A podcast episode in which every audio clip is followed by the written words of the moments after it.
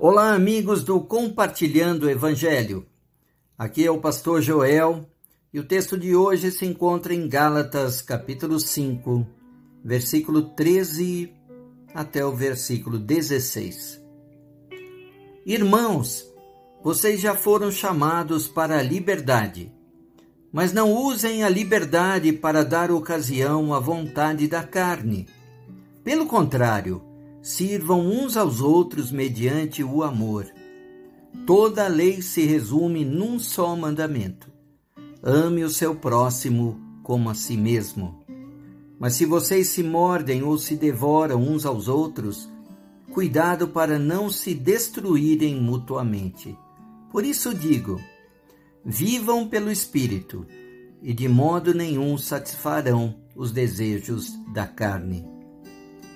Queridos, Paulo lembra aos Gálatas que eles foram chamados para viver em liberdade. Não para fazer o que eles queriam, do jeito que eles queriam, mas liberdade para amar uns aos outros, para praticar o amor, para servir uns aos outros mediante o amor. Por isso ele diz: ame o seu próximo como a si mesmo. Essa foi uma recordação do próprio Senhor Jesus no Evangelho. Amar o próximo da mesma maneira que eu gostaria de ser amado, da mesma forma que eu gostaria de ser honrado, da mesma forma que eu gostaria de ser tratado. Desta forma, nós amaremos o próximo como a nós mesmos. E aí ele termina dizendo: vivam pelo Espírito.